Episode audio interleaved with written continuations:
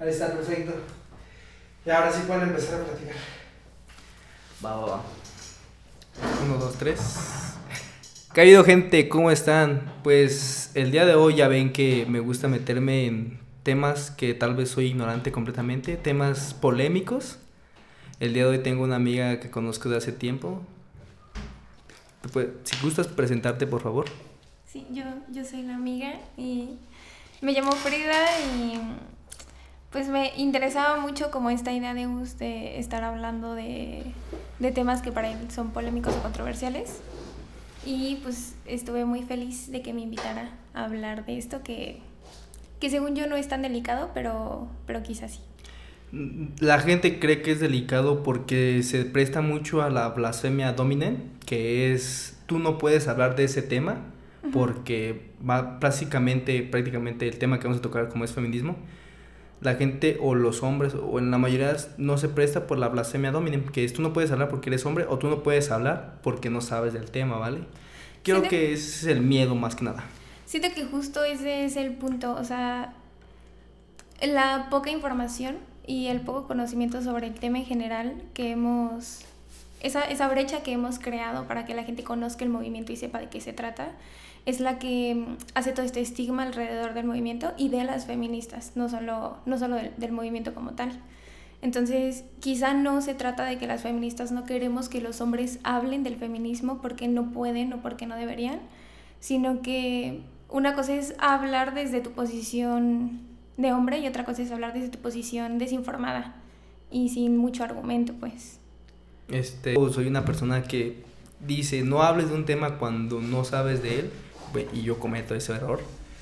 Pero cuando se aplica esa blasfemia dominem o ese tú no hables de este tema es simplemente cuando la persona que habla, vamos a decirlo desde sus privilegios, en este caso los hombres, es para desacreditar y atacar un movimiento en el cual tal vez no se está aportando nada, pero sí quiere desacreditar y ahí es válido decir, ¿sabes qué? Por favor, guarda tu opinión, o sea, la opinión de todos es válida, pero no desacredites un movimiento que lleva años intentando conseguir algo que prácticamente, ah, como yo he visto, es complicadísimo lo que se quiere llegar a tener, que es una equidad y una igualdad entre hombres y mujeres, que para empezar, encontrar una equidad y una igualdad, quitando de lado el género, una equidad o igualdad hablando únicamente en humanidad, es súper complicado porque vivimos en una época súper, súper exagerada de desigualdad. Sí, claro, siento que mm, como esta idea también justo de la igualdad y la equidad ha sido algo que no se ha terminado de aterrizar y la gente empieza a perderse desde ahí.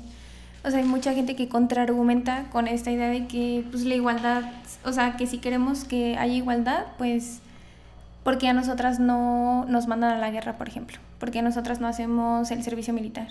Si también debería ser parte de nuestra responsabilidad como ciudadanas apoyar en ese sector, ¿no? Y lo que no sabemos es que en realidad la igualdad, según la ONU, es un principio jurídico. O sea, todas las personas tendríamos derecho a la igualdad eh, independientemente de nuestro sexo, pues. Sin embargo, como este principio jurídico no se lleva a cabo, optamos por la equidad, que es como el hermano de la igualdad, pero éticamente, quien nos dice que lo más correcto debería de ser construir en base a esta idea de que desde nuestras posiciones muy diferentes y distintas por todas las condiciones que tenemos hombres y mujeres, tengamos las mismas oportunidades, derechos y, claro, obligaciones.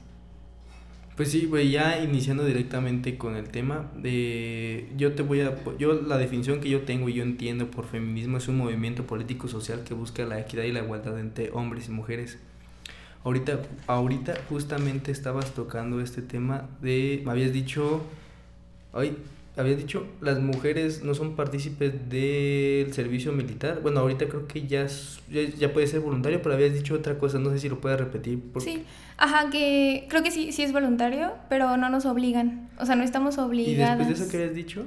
Mm, que no estábamos obligadas a participar en este como sector o a ingerir en este pues en estos movimientos ah, pues, de igualdad y, y, equidad, ¿no? Así que la ah, igualdad es un principio jurídico.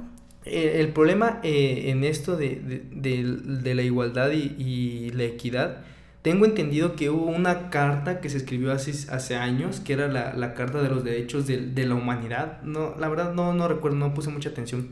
Donde se postulaba los derechos como, como, como, como persona, como ser humano, pero se dejaba de lado a los discapacitados y a las mujeres y a los hombres de, de raza negra. Ándale, fue en... La Carta de Derechos, no me acuerdo la verdad cómo se llama. Ajá, fue en una de las olas del feminismo justo. Eh, después de la Revolución Francesa se hace esta carta que era de el varón y ciudadano, nada más. Así se uh -huh. llamaba. Y dejaban de lado a los hombres eh, que no tuvieran propiedades y a las mujeres. O sea, la mujer no solamente no contaba como... Sino era una propiedad de... Sí, claro, claro. No contaba como individuo así independiente, sino que además no era partícipe de la ciudadanía y como tal, pues no solo no podía tener estos beneficios que los hombres sí tenían como ciudadanos, sino que pues también tampoco tenían obligaciones ciudadanas, o eso pensábamos, pero obligaciones sí tenían, solo no tenían como el beneficio ciudadano, que los hombres sí. Pues justamente hoy estaba viendo un, un documental que se llama Feminista, Feminismo, eh, ¿qué pensaban? Estaba en Netflix y hablaba de, de la creencia, o es que no puedo decirles qué es lo que las mujeres creen, porque si lo creen es porque está pasando, ¿va? Entonces voy a decirlo, es lo que pasaba, el, el, el, el hombre en esos tiempos primitivos, quiero, quiero creer que ya no se piensa así, pero era la mujer simplemente es el medio para la reproducción, así se pensaba en esa época. Es más, el, si nos vamos a los, a los primeros pensadores filosóficos, que era Aristóteles, pensaba que la mujer no tenía las mismas capacidades que el hombre, uh -huh. que era completamente diferente y que el hombre gobernaba y la mujer debía ser quien debía ser gobernada. Sí. Luego entró Platón con su pensamiento y él dijo, saben que hombres y mujeres somos iguales, los dos tenemos las mismas capacidades de pensamiento, ninguno gobierna al otro. La única diferencia que hay entre hombres y mujeres es puedo decirlo biológicamente que el hombre es físicamente más fuerte. Es la única diferencia que hay entre hombres y mujeres según el pensamiento platónico. Pues me decías esa, esa parte de que mm, el feminismo, pues como definición, era un movimiento político, social y cultural que trataba de buscar esta mm, equidad e igualdad entre hombres y mujeres pero también trata de transformar estas relaciones de poder que se han construido a lo largo de la historia, que es como la base real de por qué existe el feminismo. O sea, las relaciones de poder que se han construido justo en base a estos argumentos de las mujeres en, los, en el tiempo de los cavernícolas se quedaban en casa a criar porque ellas eran quienes daban a luz y los hombres por estas características físicas eh, mucho más capaces, por ejemplo, podían Físicamente, salir, únicamente físicas, uh -huh, ajá. podían salir a, a cazar, ¿no? Entonces, desde ahí la relación de poder ya se estaba viendo como construida en base a que alguien iba a dominar y alguien iba a ser dominado. Y así se siguió toda la historia. En esta idea de que los hombres eran físicamente más, más fuertes que nosotras y que por eso se salía, ellos eran quienes cazaban, muchos antropólogos han descubierto ahora que hay rastros de mujeres cavernícolas que también cazaban, por ejemplo. Pero como durante muchos años se creó esta ilusión de que los hombres siempre iban a ser los más fuertes y aparte proveían en la casa y las mujeres no. O sea, las mujeres se quedaban en la casa, criaban a los hijos, eh, porque aparte eran más delicadas y tenían estas otras capacidades sociales que los hombres no. Entonces, toda esta construcción de relaciones de poder, como te dije, son las que el feminismo actual y muchos años obviamente ha tratado de cambiar y de transformar. Pues sí, mira, podemos entrar directamente ya de lleno, ya que se dio una, una definición de feminismo. ¿Y qué queremos llegar con, con esta plática? Pues prácticamente quitar este miedo a platicar sobre temas que se... Bueno, no sé si decirlos tabú, pero hay gente que le da miedo platicar de, de ciertos temas que se deben de platicar. Por ejemplo, en este, mismo, en, en este mismo documental que yo estaba viendo, las mujeres tenían miedo de decir que eran feministas. ¿Por qué? Porque se les consideraba sufragistas, tengo entendido. E, ella les daba miedo que se les comparara con ellas. ¿Por qué? Porque los medios de comunicación siempre han mostrado que el feminismo son movimientos radicales. Sí entiendo que algunos movimientos sean radicales, entiendo el porqué de los movimientos radicales. Este, esta palabra, esta simple frase de hechos, no palabras, tiene mucho, mucho, mucho que ver. ¿Por qué? Porque aunque haya un código penal, un código jurídico que proteja a las mujeres o que diga que la violación, que la agresión física hacia una mujer, hacia cualquier individuo está penalizada, pero aunque exista y no se aplica como tal, una cosa es la teoría y lo otro es lo pragmático, lo que se lleva a la práctica. ¿Cuánta impunidad no hay de mujeres desaparecidas? ¿Cuánta impunidad no hay de mujeres que han sido abusadas en su mismo hogar? Entonces yo no entendía tal cual la frase como hechos no palabras hasta que me empecé a revisar la cantidad de impunidad directamente en este país que hay en los delitos ya sean sexuales o de violencia hacia la mujer. Sí, este pues en base a esto que dices de, las feministas antes que tenían miedo de promulgarse como pronunciarse como feministas, pasa todavía, o sea, hoy siglo XXI, muchas mujeres que apoyan el movimiento son satanizadas y estigmatizadas por pertenecer al movimiento y pronunciarse orgullosamente parte de él. Y mm, eso pasa por la desinformación y porque alrededor del movimiento se construye un estigma gigante de mm, contraargumentos que nos hicieron mucho daño en la visualización de las mujeres feministas. Había contraargumentos de hombres que se ven todo el tiempo, todos los días, em, de que todas las feministas son mujeres que tienen muy mala relación con los hombres de su vida, abandonadas por sus papás, violentadas, golpeadas, dejadas. Hasta nos han hecho contraargumentos de malcogidas, o sea, nadie las quiere, las feministas son feas, gordas, no son femeninas la mayoría que son lesbianas, por ejemplo. Y alrededor de todo este estigma que se ha creado, la construcción que nosotros pudimos haber tenido como feministas cambió y se distorsionó a esta idea de la feminista que ellos construyeron y que así son todas.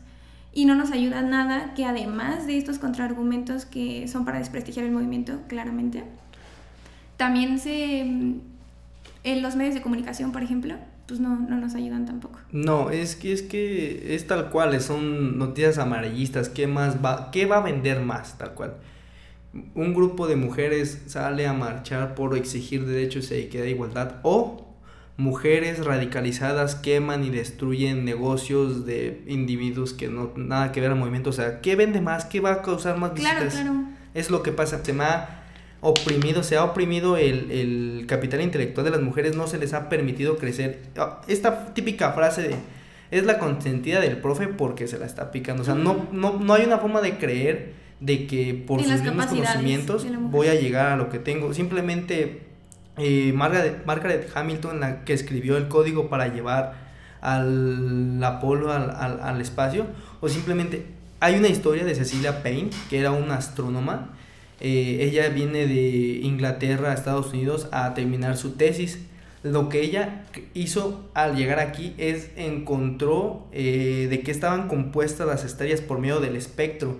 Cuando ella llevó su tesis al decano de la universidad, el decano le dijo que estaba mal, que ella solo se dedicara a lo que estaba porque era mujer. Y muchos de sus compañeros se burlaban y le decían, tú encárgate de lo que eran el, el, departamento donde estaba Cecilia Payne se encargaba de trazar las rutas que, que, que, en las que se movían las estrellas. Muchas de ellas eran mujeres y una en especial era, era sorda. No me acuerdo de su nombre, pero ella le dio a Cecilia el, el don de empezar y por qué ciertas estrellas tienen ese color. Pero el decano revisó bien su tesis y después de un tiempo le dijo, ¿sabes qué? Tienes razón y así que tú digas que se le ha dado un renombre a Cecilia Payne por lo que descubrió, pues no. El, el científico más famoso, Albert Einstein, hay historias que dicen que él le robó la idea a su esposa y se, y se habla de que él era un misógino. Yo estoy leyendo un libro que se llama Schrödinger y la, y la invención de la mecánica ondulatoria y se habla de que en cartas se refería a las mujeres como de lo más bajo, como de lo peor. Pero no hay forma ahorita ya de saber si realmente le robó ese trabajo a su esposa o no. ¿Por qué? Porque en ese momento era, él es hombre, a él se le cree. Sí, claro. A mí me da coraje porque yo siempre he pensado que a aquella persona se le debe gratificar o reconocer aquello de lo que, de lo que descubrió o del conocimiento que puede transmitir. el, el hacer, no puedes recibir reconocimiento por el hecho de que eres, en este caso, las personas reprimidas negras, mujeres, lo que tú quieras, se me hace... ¿Cómo? No tengo una palabra para des- para describirlo, pero puedes decir... Sí, o sea, así como esa historia que me contaste, muchas, muchas. En la literatura inglesa, por ejemplo, todas las novelas de la litera- literatura inglesa que fueron em, de esta época de oro de la literatura estuvieron escritas por mujeres con seudónimos de hombres. Porque cuando se publicaban con eh, sus nombres reales de mujeres, las críticas eran horribles y eran novelas pésimas y nadie las iba a leer y nadie las quería escuchar y nadie nada.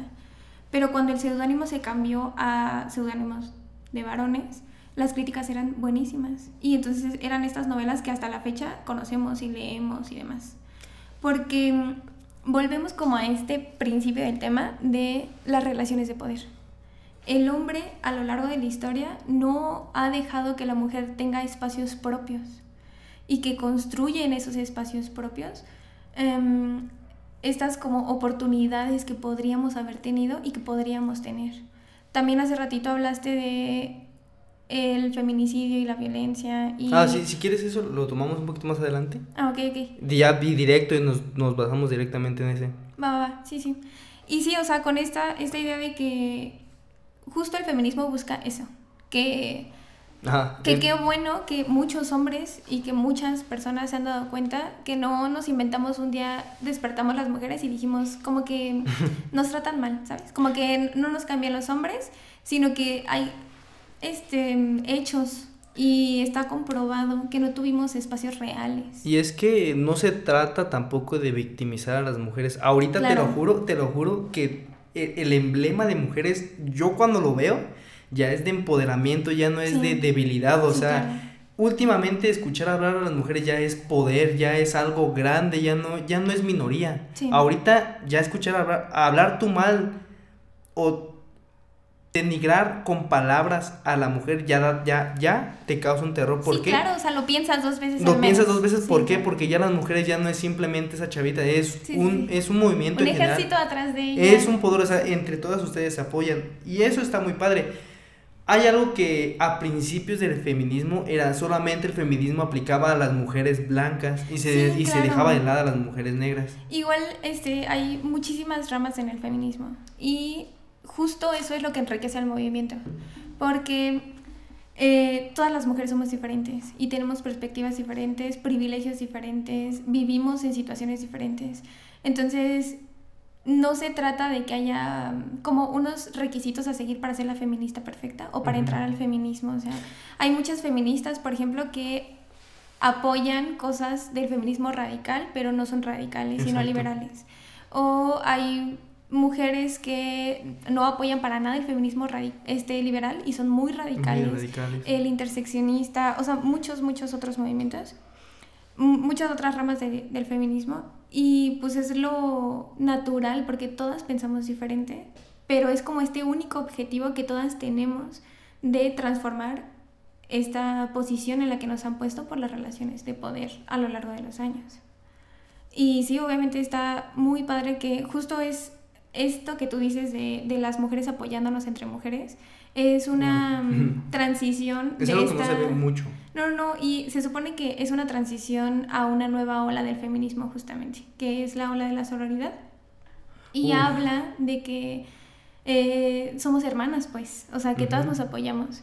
Igual hay muchísimos contraargumentos en base a esto, que la peor este, enemiga de otra mujer es, de una mujer es otra mujer. Y Uy, que eh, hablamos muy mal de nosotras, pero y la que te bajó el novio y la que era amante de no sé quién. y- Bueno, y sí, claro, o sea, sí claro va a que pasar porque somos humanos, o sea, sí, claro, no es porque seamos, bueno, ajá, no es porque seamos mujeres o hombres, es- ¿sí me entiendes? somos humanos, o sea, vamos a hacer ese tipo de acciones Y siempre. porque volvemos como a este discurso que desacredita el movimiento con estos argumentos, pero no se trata de que en la sororidad todas seamos mejores amigas. Obviamente no. Habrá muchas mujeres a las que yo les caigo muy mal. Y definitivamente habrá mujeres que a mí Es- la es me- a lo mejor no son, sí, sí, sí, no, no son de mi agrado o no seríamos amigas. Pero esta sororidad va más allá de si te cae bien o no. O sea, va más allá de, de si podríamos o no ser amigas, sino que si algo le pasa, yo voy a salir a gritar a la calle. si algo le pasa a fulanita de tal, que yo no conozco, que igual y no es mi amiga, la voy a defender y lo que yo peleo en el feminismo lo peleo también para ella y los privilegios de los que yo goce en ese momento deberá de vivirlos también ella. Esa es como la idea de la sororidad, no que todas seamos mejores amigas y nadie se lleve mal y nadie hable mal de nadie, porque eso pues no se puede. Sino que en realidad seamos capaces de en conjunto crear cambios reales que nos beneficien a todas, desde todos los ámbitos y desde todos los sectores sociales. Estábamos hablando hace ratito de esta idea del impuesto rosa y de cómo muchas marcas de cosméticos y que cubren necesidades femeninas se abanderan del movimiento para pues, vender más. Me, me, estabas comentando de que, ah, por ejemplo, una marca que pone un tweet y que no aporta nada en realidad al movimiento. Me da coraje a veces esta gente, ay, no sé si decirlo, bueno, estas grandes empresas, estas personas, voy a hablar directamente a las grandes empresas, ¿va? Está el 8 de marzo, que es el Día Internacional de la Mujer, y cierta empresa de cosméticos de mujer o cierta empresa de productos para las mujeres pone nuestro completo y máximo apoyo hacia las mujeres, ¿ok?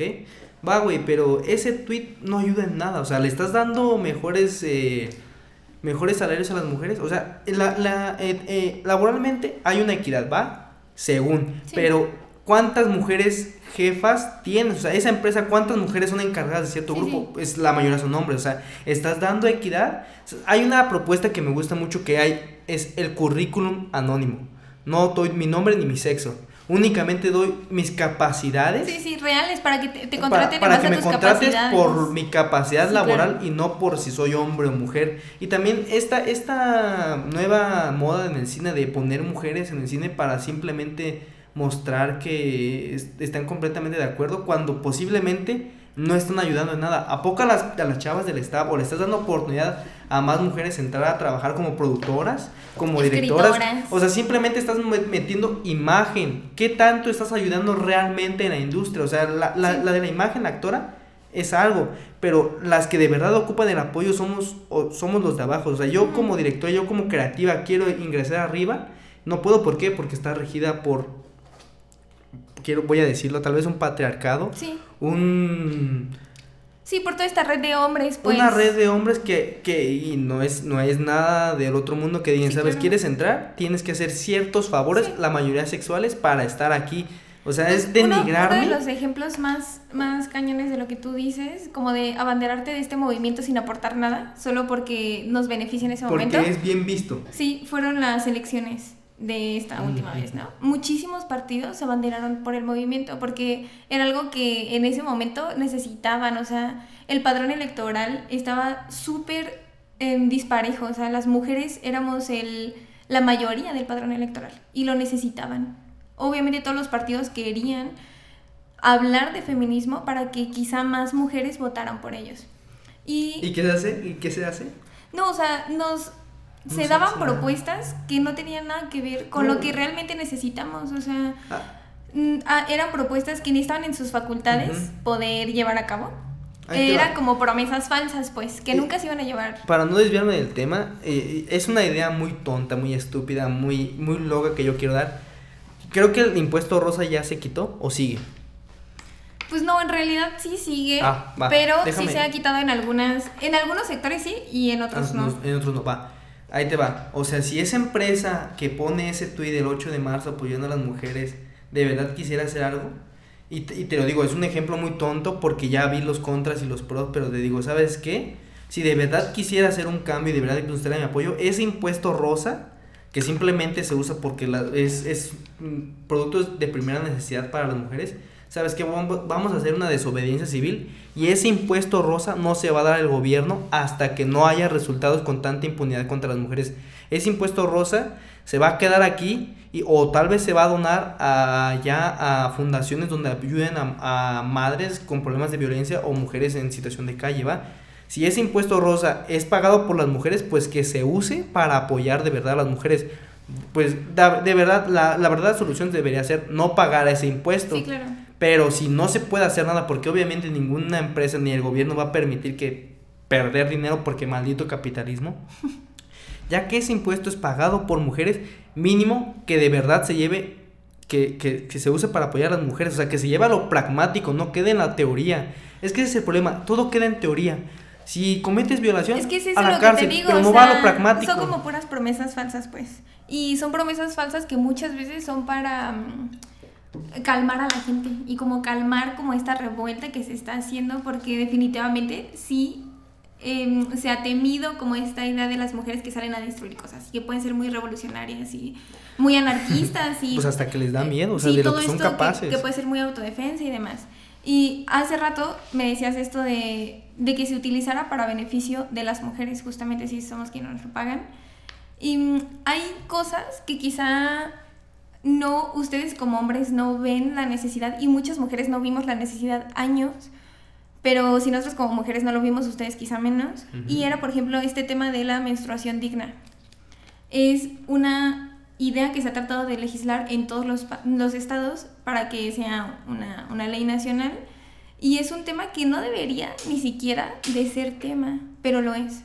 O sea, nosotras pagamos por menstruar. Tenemos que comprar las toallas sanitarias, tampones y demás para menstruar. Yo, Frida, de 21 años, con un estatus socioeconómico bastante estable, estoy muy privilegiada y puedo ir a comprar cada que necesite toallas sanitarias o lo que sea. O comprarme una copa menstrual o lo que sea. Pero Sí. yo, Frida, hay muchas otras mujeres y niñas que su primer periodo no usan toalla sanitaria porque no les alcanza, no lo pueden comprar. Entonces, esta idea de legislar las leyes para menstruación digna hablan de justo lo que tú decías, de llevarlo a la práctica real y que haya un beneficio sustantivo, pues, en las cosas que pasan en la vida de las mujeres. Es que- Entonces, que las escuelas públicas y los espacios públicos y los hospitales y en general em, muchas instituciones no puedan vender los artículos de menstruación, sino que sean de pues gratuitos. Porque menstruar no es un privilegio, o sea, Es, es, es, es algo sí, exacto. Es que no mira- menstruo yo porque puedo comprar mi toalla sanitaria, pero X otra mujer que no tiene la posibilidad de hacerlo no va a menstruar. Eso no, No sé qué tanto, es que yo, hablando desde mi ignorancia, es que tal vez se necesita más mujeres en las decisiones políticas, se necesita No, más. No, ¿cuál Y ignorancia? y Totalmente. aunque haya mujeres, creo que aún así se entorpece. Sí, claro, era, es, ya es la también- corrupción, pues tal cual, ¿no? Y justo también esto que te decía, hasta hace muy poco se obtuvo la paridad en, en el padrón también para estas ideas políticas y que hubiera más mujeres en estos puestos políticos también. Pero a pesar de que la paridad numérica ya está, era lo que te decía hace rato, en realidad la sustantiva no. Porque son pocas las mujeres que están bien informadas sobre lo que el resto de las mujeres de la población eh, necesitan. Entonces puede haber a lo mejor numéricamente ya mujeres en estos puestos de trabajo, pero sustantivamente seguimos casi igual. Sigue habiendo ese número bien disfuncional de mujeres que Ujú. representen realmente a los distintos sectores poblacionales que tienen que representar. Exacto. Bueno, mira, yo tengo, es más, podríamos irnos a unas, a una población utópica, a una, a un país de esos que se consideran, consideran perfectos como Suecia, Dinamarca, los países nórdicos. En Suecia, aún así, siendo uno de los mejores países con el mejor nivel educativo, donde la calidad de Sí, vida este- es un este poquito arriba, mundo a- un poquito más arriba de, de lo esperado, Ujú. hay mucha desigualdad. porque Es que no es que las mujeres no tengan las mismas oportunidades de empleo, sino, bueno, en realidad no, porque de empleo sí, pero de lo de abajo. ¿Cuántas mujeres no son gerentes de banco? Sí. ¿Por qué hay tanto hombre como jefe? Es lo que ellas pelean, es lo que yo leí. ¿Va? Y además de ese, ese, ese tema de que no estamos ocupando los puestos que podríamos ocupar, la brecha salarial en México, por ejemplo, es de las más grandes de los países pertenecientes a la OCDE, por ejemplo. Ah, sí. sí, sí. Entonces, em, la brecha salarial que hay entre hombres y mujeres ocupando el mismo puesto que se paga muy desigual, da mucho que desear y da mucho de qué hablar Es que mira, para esta igualdad que Lo no que- tenemos. cuando la gente escucha hablar de brecha salarial, por ejemplo, es que piensan que vamos a suponer que tú y yo trabajamos en una empresa de servicio de telecomunicación Ujú. y tú y yo tenemos el mismo puesto. Eh, la gente piensa, o bueno, yo lo, yo lo que pensaba era cuando hablaban de brecha salarial, era de que como tú y yo tenemos el mismo puesto, yo por ser hombre ganaba más, pero no.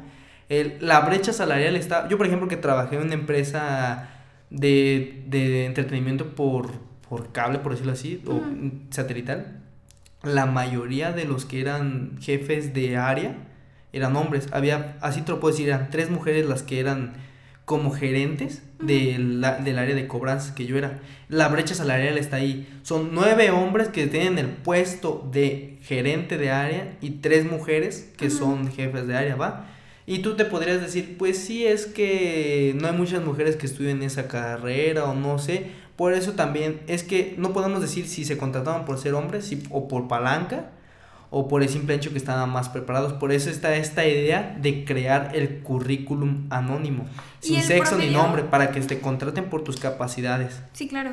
Y el promedio, en realidad, según la OCDE también, eh, se paga 52 pesos menos en promedio en salario mínimo a las mujeres que a los hombres. Oye, ¿tú crees que, por ejemplo, en ese caso, bueno, es que yo no te podría decir que, ah, es que esto se compensa porque les dan vacaciones por maternidad, pero es que no se Pues puede no. justificar porque es fisiológicamente que fuerzas, no, a un hombre no le puedes dar vacaciones por paternidad como se le da a la mujer. ¿Por y qué? Porque la que mujer ya la que lo existió, tiene. porque igual en este contraargumento de Ujú. muchos hombres incómodos, porque como que estamos teniendo beneficios, pero no también nos están dando más obligaciones, porque pues los crecen pues con esta idea de superioridad y de supremacía, que aparte es una situación cultural, o sea, a lo mejor yo tengo muchos amigos y conocidos que se ofenden muchísimo cuando estoy hablando de feminismo y digo, porque ustedes. Y entonces es, pero yo no violo, yo no mato, yo nunca le he pegado a una que, mujer, ay. ¿por qué dices ustedes? Pues porque son hombres, ¿sí me entiendes? O sea, yo no estoy diciendo que tú seas el peor hombre del mundo, pero definitivamente sí A mí no me perteneces. molesta en ese caso porque yo sé que no soy parte Ándale, de ese y porque círculo. al final, este, todos, todos, todos hemos sido misóginos y machistas, nosotras también. Porque así crecimos, porque Uh, nos, mis tías. nos criaron bajo esta idea ¿Sabes? y esta estructura vez, social. es más, las mujeres son criadas para ellas protegerse de la violación. En cambio, nunca se. en- No se ha antes- educado a los hombres al para no violar. ¿Sabes qué? Sí.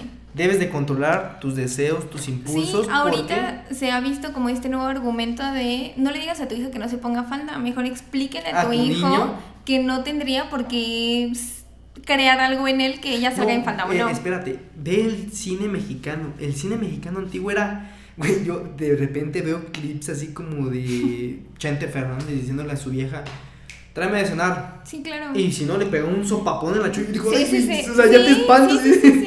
O sea, pues solo es es que todos estos factores bajo esta construcción social que después ahorita nos espantamos porque para todos en esa ahorita época éramos muy ignorantes, o sea, para eso era Todavía, normal, pero ahorita pues, Todavía, o sea, tengo igual amigas que, por ejemplo, son feministas y en su casa no se habla de feminismo. Porque, Porque el sus padre lo papás, prohíbe. en general los dos, papá y mamá, o sea, no, no apoyan el movimiento porque se crearon muy diferente, porque tienen ideas muy distintas. Entonces, lo que nos toca ahorita es, uno, ser conscientes de que esas cosas ya cambiaron y de que sí estaban mal.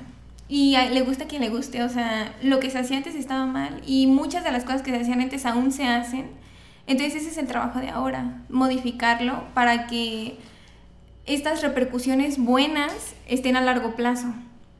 Porque claramente, a pesar de que mi abuelita no era feminista, yo siempre he creído que todas las mujeres somos feministas. No creo que sea una obligación de las mujeres, pero creo que por el simple hecho de mujer, sí le perteneces al movimiento de alguna manera y todos Sí. han aportado en la historia al ajá. movimiento. Mira, por ejemplo, Lo apoyen o no. eh, eh, justamente hablando de ese tiempo de, de violencias a la mujer, tengo entendido que el- más del 66% de mujeres en México han sufrido algún tipo de acoso sexual des- ah, después de los 18 o antes de los 18. Sí. Como esta idea de que tú lo ves así y qué bueno que lo veas así, porque es la historia de todos los días de la mayoría de las No, mujeres de espérame, México. Déjame, déjame tocar ese tema.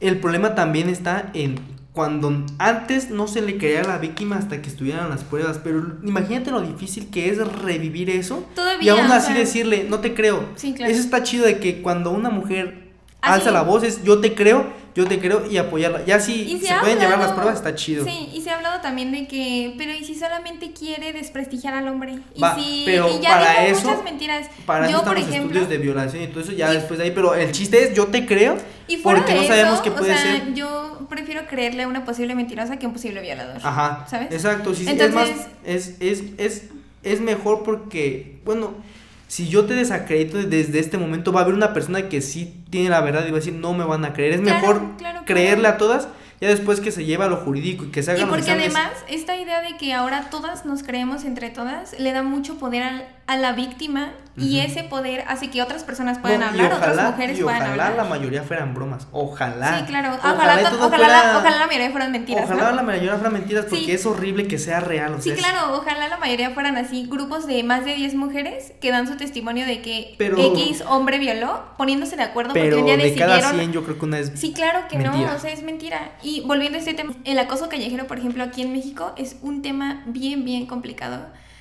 Y volvemos a esta idea de revictimizar a la mujer, ¿no? Da igual si vas o en pijama o Sea en calzones, o sea, siempre va a haber alguien. Traerás una un túnica hombre. y el acoso está presente. Sí, sí, sí.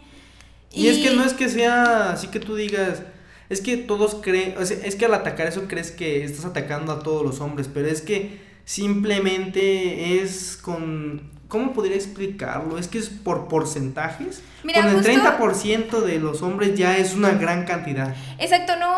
eh, Cuando hablamos de generalidades, hablamos de generalidades porque así están los números, no porque nosotras odiemos a todos los hombres del mundo. Ajá. Claro que hay hombres que sufren violencia doméstica. Claro que hay hombres que han sufrido abuso sexual. Claro que hay hombres que han sido acosados en la calle. Claro que hay hombres este, mm, eh, que han sido víctimas de la prostitución, del tráfico sexual, de la trata de, personas. Pero los números no son equiparables. O sea, los números hablan por sí solos y ahí es cuando entramos a la generalidad. A pesar de que sí existen muchas víctimas hombres y nuestra solida- solidaridad y creemos que la dig- dignificación va para todas las víctimas, sean hombres o mujeres, en este tema del feminismo es porque las mujeres siempre terminan siendo en la mayoría más víctimas que los hombres. Eh, esta idea, al principio hablábamos de, mm, de lo del feminicidio, que igual y lo podemos tocar más, Va, más y mira, por ejemplo, adelante. En este punto, eh, por ejemplo, en Suecia, se, dice, se dicen que es, es de los países nórdicos de la Unión Europea con mayor reporte de violaciones, pero ¿sabes por qué? En Suecia, cuando tú llegas a reportar una viola- violación, ya se meten las estadísticas. Al contrario de que en Alemania, si tú estás en, con, una, con tu pareja o con cualquier persona X y empiezas a decir que no quieres tener relaciones, no se considera violación. Aunque tú claro. hayas dicho que no. En, en Alemania no cuenta eso. Imagínate, estamos hablando de la O Unión sea, ¿cuántos Europea. números ocultos no hay en Sí, todo el claro, mundo? imagínate aquí en México. O sea, pensemos en este contexto nuestro. Mira. De que hay este juicios que han, por ejemplo, jueces que han dictado menor sentencia porque la violación duró poco. Por la, la ropa interior que llevaba la mujer en ese momento.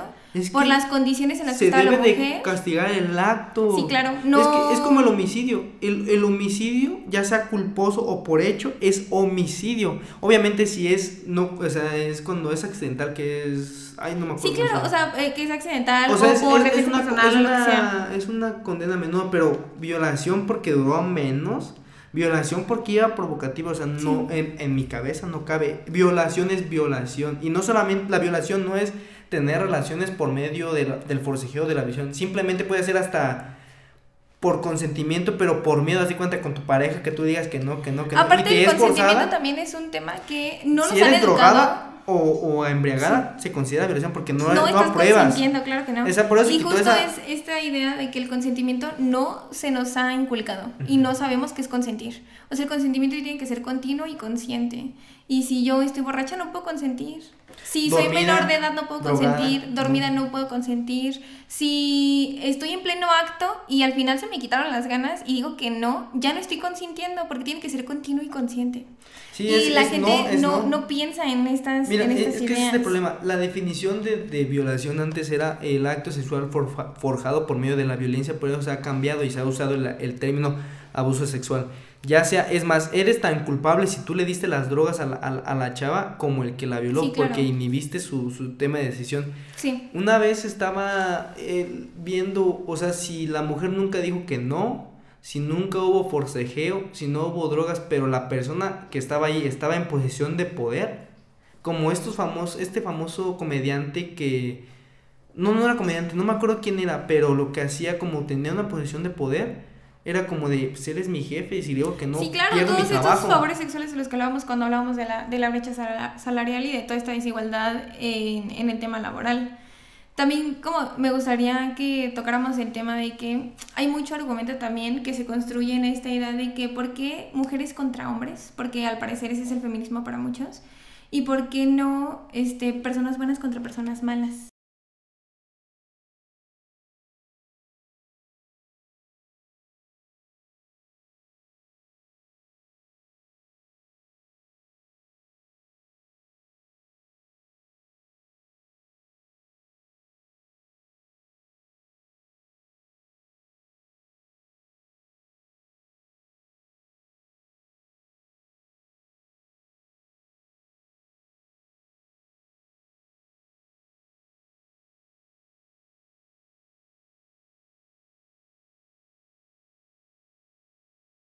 En general está súper padre todo tu equipo y todo. Y ahorita siento que es... O sea, a mí me gusta mucho la idea de los podcasts así, como de invitados y de hablar de temas. Porque está como bien padre escuchar tantas opiniones sobre tantos temas. O sea, siento que así se construyen como las ideas reales, pues, que funcionan en el mundo. Porque si nomás leemos de repente el argumento de no sé quién de hace no sé cuántos años y nos quedamos con ese, pues no, no es funcional. Pero leer como estas, escuchar estas perspectivas de muchas personas, de muchas posiciones, y aparte escucharlo es bien cómodo. O sea, la gente que no tiene tiempo para leer o que simplemente no le gusta leer, escucharlo es como... O hay unos que pues si son con video están muy entretenidos, entonces está chido. Sí, también porque no es lo mismo solo escucharlos que ver algo acá. Bueno, ya. Ándale. Ay, te digo que yo, yo traté de investigar posturas en contra de, o sea, yo quería tener una dicotomía, o sea, eh, o eres parte o eres en contra, pero Ajá. la única dicotomía que pude encontrar va a ser mi conclusión final. Ok. Ahí sí vamos a estar, ahí sí estoy seguro que vamos a discrepar, pero esa va a ser la buena, el, el que no podemos estar de acuerdo en todo. Quien no que primero el otro gana. ¿Mandé? Quien no que primero el otro gana. Alejandro. Yo. Entonces te decía de este argumento de que personas buenas contra personas malas, ¿no? Y que quitáramos esta idea del feminismo, porque el feminismo es hombres contra mujeres. Y no es cierto, no se trata de personas buenas contra personas malas, porque entonces no existiría ningún movimiento social. O sea, ni las personas afroamericanas tendrían su movimiento, ni las indígenas, ni... Porque entonces que sea... en contra de que sea, el movimiento se vea como malos contra buenos. Sí, claro, no, no se trata de eso. Ah. Y justo te lo, te lo digo porque quiero leerte una parte, hace cuenta que después de la eh, Revolución Francesa, em, en Inglaterra las mujeres empezaron a dar cuenta de que no tenían oportunidad de hablar, por ejemplo, de política ni de temas sociales.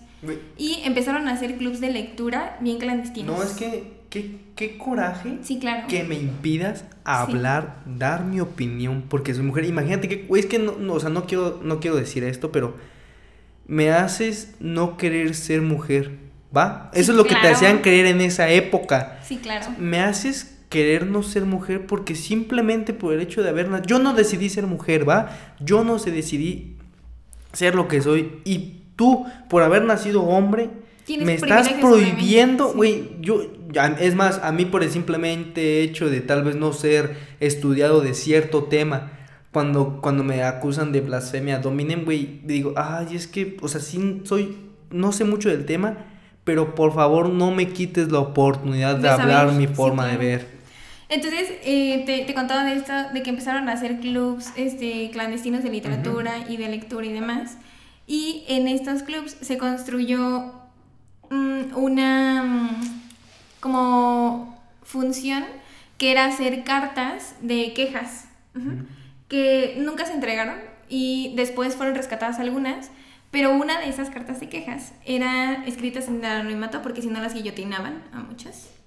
Entonces, esta que está escrita en el anonimato dice, se podría responder que estando demostrado que con razón el noble no puede representar a un plebeyo, ni este a un noble del mismo modo, un hombre no podría con mayor equidad representar a una mujer, puesto que los representantes deben tener absolutamente los mismos intereses que los representados. Las mujeres entonces solo podrían ser representadas por mujeres. Exacto. Y ese es el tema Es también de que ni es mujeres este contra hombres, Es que no ni puedes- es personas buenas Es contra que no personas puedes, malas. por ejemplo, el representante de la, de, de la raza afroamericana va a ser un hindú, o va a ser un asiático, o va a ser un Un americano. blanco. No, O sea, tiene que ser el representante una de... persona afroamericana, claramente. Porque justo es este argumento de esta carta, los representantes tienen que tener los mismos intereses que los representados. Ujú. Y hace rato yo te hablaba de esta nueva ley para la menstruación digna, que a lo mejor es algo que a ti nunca se te hubiera ocurrido, porque no menstruas, exacto. no tienes idea. No te- no- yo no tengo idea tu de tus interés no necesidades. es, ni tu necesidad es. Entonces, estos hombres también que se sienten súper ofendidos de que, ¿cómo que no puedo ser feminista? Y que nosotros no decimos, ser no, no feminista". pueden, los hombres no pueden ser feministas porque el movimiento es un movimiento de mujeres para mujeres bajo este argumento. Yo no puedo ser solamente feminista, mu- tal las mujeres solamente pueden estar representadas por mujeres, porque justo como dice esta carta, bajo ese argumento, los representados tienen que tener los mismos intereses O sea, que los puedo representantes. al apoyar el movimiento tal vez, pero yo tal cual no puedo ser feminista Sí, no, no, no. porque ya ya ya ya ya está estipulado que el feminismo es un movimiento de mujeres para, Para mujeres. mujeres. Y no, o sea, durante muchos años, como hablábamos ahorita, no tuvimos espacios las mujeres. No hubo espacios ni seguros ni dignos para que nos desarrolláramos en todas nuestras capacidades. Y el movimiento nos da ese espacio, nos dignifica y nos da esta nueva visión de ver el mundo, porque es eso. Siento que el feminismo te da una catarsis bien, bien cañona cuando eres mujer. Eso es lo que quería tocar. Entonces, justamente. este, si ya tenemos eso que es tan nuestro y que vivimos nosotras y que aparte está bien argumentado bajo esta idea de que las mujeres solo se pueden representar por mujeres porque solo nosotras conocemos nuestras capacidades, nuestras necesidades y nuestras deficiencias si e intereses. Pusieras a un niño egresado del TEC de la ingeniería de agricultura del TEC de Monterrey, ¿va? A representar a los agrícolas Sí. de Michoacán, güey. Sí, o sea, sí, no sabes qué necesitan. O si yo, Frida, de 21 años de nuevo, mujer privilegiada de la ciudad, quisiera representar un grupo de mujeres indígenas, probablemente voy a fracasar porque Ujú. no conozco su contexto, no sé sus necesidades. Y una cosa es querer apoyarlas y querer mm, aportar al movimiento, y eso lo puedo hacer desde lejos, informándome, conociendo, no queriendo pertenecer a un lugar en el que no puedo pertenecer porque yo no me sé y no voy a poder representarlas Va, realmente. Para, como siguiente punto, yo quería tocar este tema de la sexualización de la figura de la mujer y principalmente en ese último tema que pasó con las niñas, las mujeres que de este equipo, yo, yo, yo pienso que es boli, no sé cómo se llama el deporte, Handball es este balonmano. yo pienso que es boli. Se Este, parecen, yo, yo siempre me he puesto a pensar, yo, yo hago CrossFit y he visto los CrossFit Games y muchas cosas, siempre he dicho, ¿por qué se les obliga o por qué las mujeres usan ese tipo de ropa que para al parecer es muy incómoda? Porque es eh, tal cual es casi casi hacer ejercicio en calzones, ¿va? Pero a lo que yo voy, y este es puramente visio- visión capitalista. Este deporte no vende mucho, así que tengo que vender imagen. Entonces ustedes mujeres, como este deporte no vende, vamos a vender tu imagen y vamos a sexualizarte, ¿va? Que algo que no debería de pasar. En este deporte tal cual, la ropa que usas no influye en No. tu rendimiento deportivo, así que debería de ser usar la ropa que tú quieras usar. El problema aquí también es, si ese deporte no vende, entonces existiría un equipo femenino y es mejor que exista el equipo femenino sexualizando la imagen o, ¿O que no exista? o- es que no puedo decir que no exista Sí. porque de una u otra forma usando algún otro tipo de, y sería volver a esta represión, pues, de que... es que pues, sería si muy no- feo decir que no existe el equipo femenino Sí, porque claro. no quieren salir en calzones. Es que no, no puede ser así. O pero es lo no- que no pasaría viéndolo directamente del punto de vista de capitalismo. ¿Sabes que No me generas dinero, no, no hay patrocinio. Y es feo, es feo, es Sí. horrible eso. Y justo esta idea de que tú me decías de la sexualización, ese es el tema. O sea, el tema no es que ellas quieran o no usar el uniforme, sino el objetivo de por qué usan ese tipo de uniformes. Y la federación lo ha dicho abiertamente. Eh, era el equipo noruego, me parece, y la federación noruega dijo muchas veces, la realidad es que nos dan muy poco dinero porque es un deporte muy poco conocido. Lo que vamos a hacer es que ustedes se vean bien bonitas y muy sexys para que todo el mundo nos voltee a ver y entonces consigamos más beneficios económicos. Mi solución, y ni siquiera creo que es una solución, es un parche. Hay mujeres que sí les gusta mostrar su cuerpo porque ellas consideran que su cuerpo al desnudo en ciertos paños es arte. Eso lo vi en el documental de feminismo. Ellas en ese momento se consideraba como pornografía ver una mujer desnuda cuando ellas dijeron, ¿saben qué?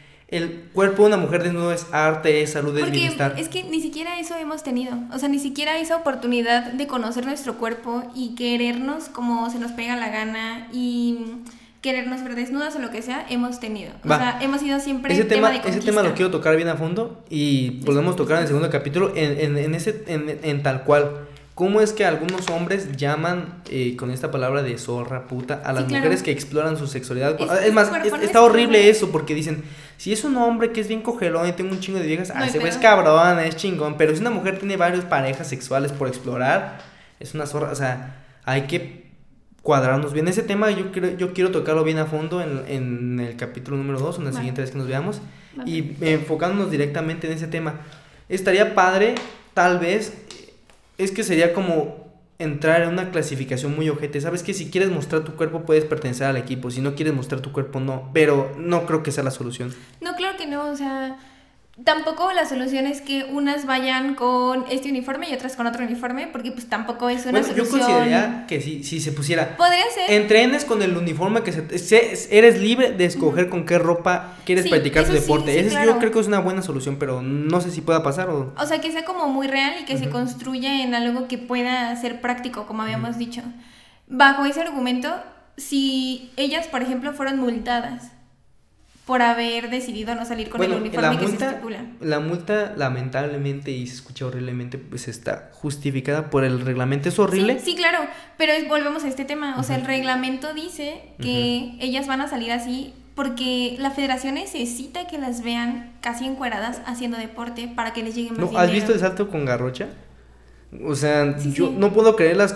Yo no veo Juegos Olímpicos, vi muy poco, pero te lo juro que el algoritmo de YouTube me empezó a recomendar, ve los mejores saltos de tal mujer. Sí. Y ¿sabes lo que estaba en la, en la imagen principal? Una mujer en calzones, pues, o sea, yo era como diría, o sea, me gusta mucho el salto con garrocha, porque neta es, está chido, o sea, Impresionante, ¿no? y me gusta ver a los hombres también, pero o sea, el pedo es como de, ya no sabemos si a la gente le interesa ese deporte porque está interesante el, el Y- deporte y- y o es- porque es, es, Esta es, imagen es de la a una mujer, mujer en calzones, sí. pues va.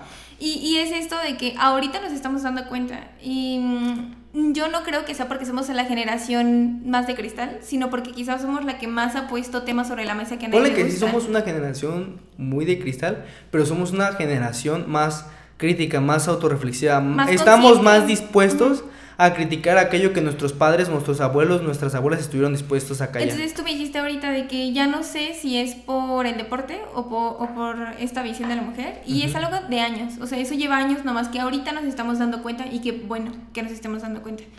Y así como este tema de la mujer en el deporte siendo sexualizada, también existe el tema de que a las mujeres futbolistas no se les paga ni tienen los mismos ingresos para los equipos que los equipos de varones. Y es que ese problema es, es a lo que quiero terminar. Mira, con eso yo creo que vamos a terminar, ¿va? Ujú. Justamente con ese, eso que me dijiste. Es que ese problema es puramente monetario. O sea, el pro- problema de la desigualdad entre hombres y mujeres en el aspecto justamente de deportivo, de por qué a las mujeres no se les paga como los hombres, es porque no vende. Ese es, ese es el problema. A las, a las grandes empresas les importa más generar dinero, como te dije. Es más importante para mí como empresa poner un tweet apoyando que en realidad hacer algo. O Y- lo que habíamos hablado al principio, o sea, es más fácil para estas telecomunicadoras eh, poner a Venderte la mujeres, noticia amarillista. Sí, claro, que Ah. una noticia más empática y real y solidaria. Entonces, es en, en sí tal cual, si se les paga menos a las mujeres futbolistas que a los hombres, es un problema ya que no, no, no sé si decirlo, que traspasa la desigualdad de género. Te lo voy a o explicar sea, o por sea, qué. ¿tú crees que no tiene como mucho argumento sobre el feminismo o, o esta idea de, del No, te lo voy a decir por qué, porque con esto voy a terminar. Porque la desigualdad es desigualdad, sea como sea. Ya sea que seas de otro color, ya sea que seas pobre, ya sea que seas de otra, de otra raza, la desigualdad es desigualdad. Y a mí, como empresario, lo que yo quiero es que me generes dinero a cualquier costo. Y si no me generas dinero, no, no, no me convienes. Entonces, tú como deportista te voy a pagar una miseria porque apenas si me haces ganar cierta cosa. Es un- o sea, puede que las mujeres de verdad, de verdad puedan ganar más en el deporte femenino, pero ¿sabes qué? Es que yo no puedo perder un solo peso, ¿va? O sea, el capitalismo o las gran o los millonarios solamente existen porque existen los pobres, porque el capitalismo se basa en eh, es como un esclavismo, pero disfrazado. O ganas este salario de miseria o no comes, ¿va? O sea, tú tienes que hacerme ganar dinero a mí porque voy a explotar tu capital intelectual o laboral, ¿va? Entonces, yo lo que me voy es la desigualdad es desigualdad y, y esto y el feminismo tiene una, una gran una gran intención de encontrar igualdad, pero se necesitaría atacar situaciones muchísimo atrás que el feminismo, o sea, el feminismo ya es la consecuencia de Como que nos sobrepasa, pues. No, Es- no podríamos. es que no quiero decirlo, pero sí, o sea, ya es es horrible. No podrías decirlo, pero dímelo. Sí, o sea, dímelo. La desigualdad sobrepasa el feminismo y cualquier tipo de movimiento, ¿ok? ¿Por qué? Porque a las grandes empresas no les importa el bienestar del individuo. Les importa la avaricia y te, lo- y te lo digo así. A mí me importa generar dinero, sea como sea, ya sea que venda tu imagen, ya sea que te explote de cualquier manera. Entonces, como la desigualdad es en general, se tendría que atacar desde el principio. Si, si, si en países súper top como Suecia y así, aún hay desigualdad, ¿qué probabilidad hay de que exista una igualdad en general? Pues mira, sí, o sea, probablemente el capitalismo es este monstruo gigante que mm, crea toda esta mm, eh, situación lamentable para muchos sectores de la población, no solamente para las mujeres. Y probablemente sí es algo que ni el feminismo ni otros movimientos sociales van a poder erradicar. ¿Alguna vez te has así nada pensar, más. ok, soy parte del problema? ¿Qué debo o qué tengo que hacer para ser parte de la solución? ¿O estoy tal cual atado de manos y solo me queda observar? Porque mira, o sea, como te dije, todos los movimientos probablemente están enraizados en esta idea capitalista y se nutren de maneras muy equivocadas y muy malas del capitalismo. Y sí, probablemente no lo vamos a poder solucionar ni con el feminismo y como te dije, ni con otros movimientos sociales. El, la situación o, o- o esta idea del feminismo es que no solo buscamos igualdad de, de género, o sea, si, el yo- capi- equidad, Uy, la palabra equidad o igualdad, ¿cuál es la, la que de, de verdad usan? La equidad es esta idea como más ética, o sea, que debería de hacerse. Es que yo siento que debe ser ética, digo, equidad, porque hay en situaciones donde ustedes deberían de tener un poquito más y hay Sí. situaciones en las que estamos iguales.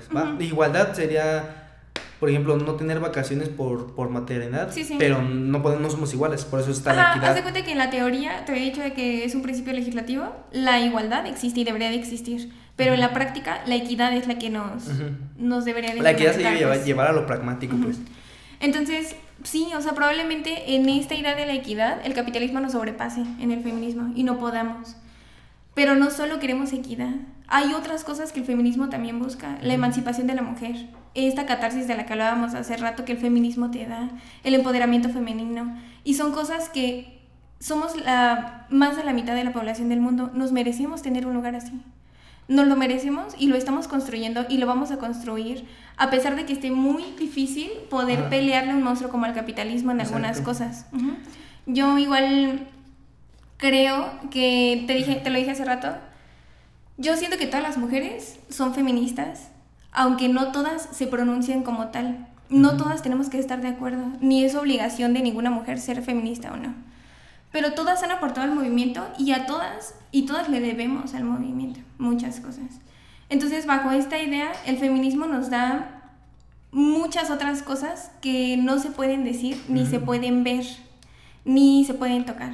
Nos da empoderamiento, hermandad, esta catarsis y esta emancipación que durante muchos años la mujer ha buscado. Entonces, si ahorita me pongo muy romántica, pues sí, el feminismo no va a poder pelearle a un monstruo tan grande como el capitalismo en muchas de las estructuras sociales a las que deberíamos de poder pelearle.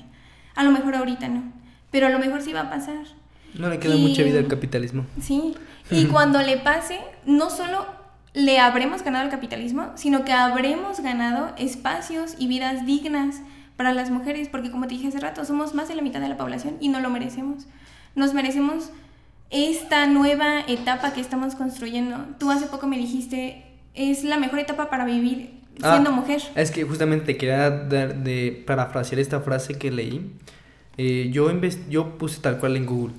¿Cuál fue o cuál es la mejor época para ser mujer? Y hay una chava que escribió, eh, tomando en cuenta todo nuestro círculo socioeconómico, tomando en cuenta nuestro materialismo histórico, tomando en cuenta todo el, la época histórica que estamos viviendo a partir del 2000, se sigue cometiendo crímenes hacia las mujeres, sigue habiendo desigualdad, sigue habiendo violaciones y sigue habiendo una gran, este, pues, tal cual, desigualdad.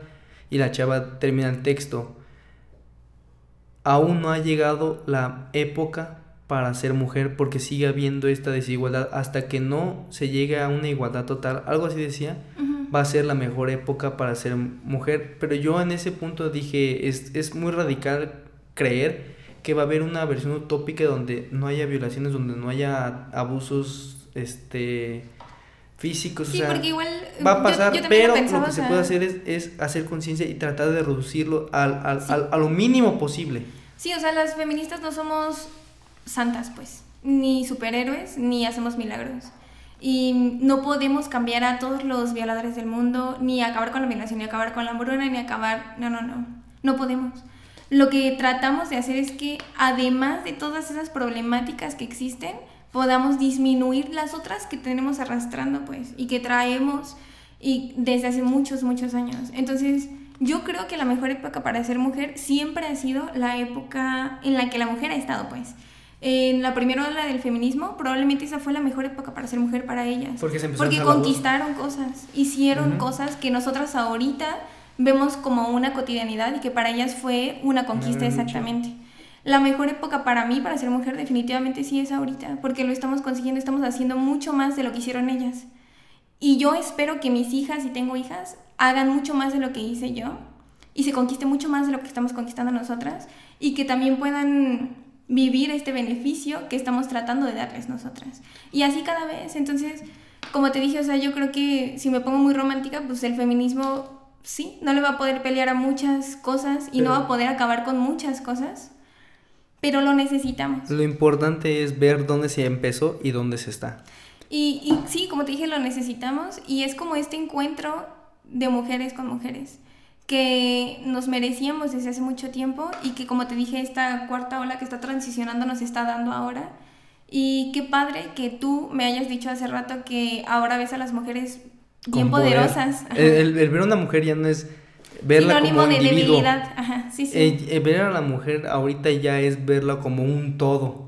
Y, y me, me, gusta mucho eso y yo sé que a muchas compañeras feministas les debe gustar mucho eso. Y sabes que, o sea, no lo veo con miedo porque únicamente lo vería con miedo si yo tuviera mala intención hacia esa persona, ¿va? O sea, yo lo veo como, wow, qué padre. Sí. El, el, el, simple hecho ya yo de ver a una chava en, en, en tal vez mal, mal visto, o sea, en short pequeños y incluso de acá es como de, wow, qué padre que ya se sienta ella con la libertad porque sabe que atrás de ella, en cual, o sea, lamentablemente y horriblemente cualquier cosa que le llegue a suceder, están sus hermanas atrás que están dispuestas a quemarlo todo claro. por hacer justicia por ella. Y, y también concluyendo con este tema de, de, las mujeres radicales haciendo anarquismo cuando salen, mm. salen a marchar y esas cosas. Es que ahí, ahí sí yo te lo podría decir, yo no sé qué han pasado, qué han vivido para que sean así, o sea... Y además, claro que debe haber mujeres que andan rompiendo cosas sin mucho fundamento, porque como te dije, no es algo que no podemos evitar, pues pero, En, en, general, no nomás hacemos anarquismo porque se les pega la gana. O sea, en realidad, no, estamos también estructuradas en el movimiento que hay un grupo completito en las marchas, bien organizado, que se dedica solo a hacer anarquismo. Es que tal vez pueden ser grupos de choque que quieren desprestigiar el movimiento tal vez. Pero yo a veces me pongo a pensar, mucha gente se, que, se queja del, de que pintan monumentos, pero no se han puesto a pensar que si esa, ese, ese ese graffiti, ese ataque hacia el monumento, lo dejan, va a ser como un monumento, o sea, va a ser un nuevo monumento, va a ser una obra de arte.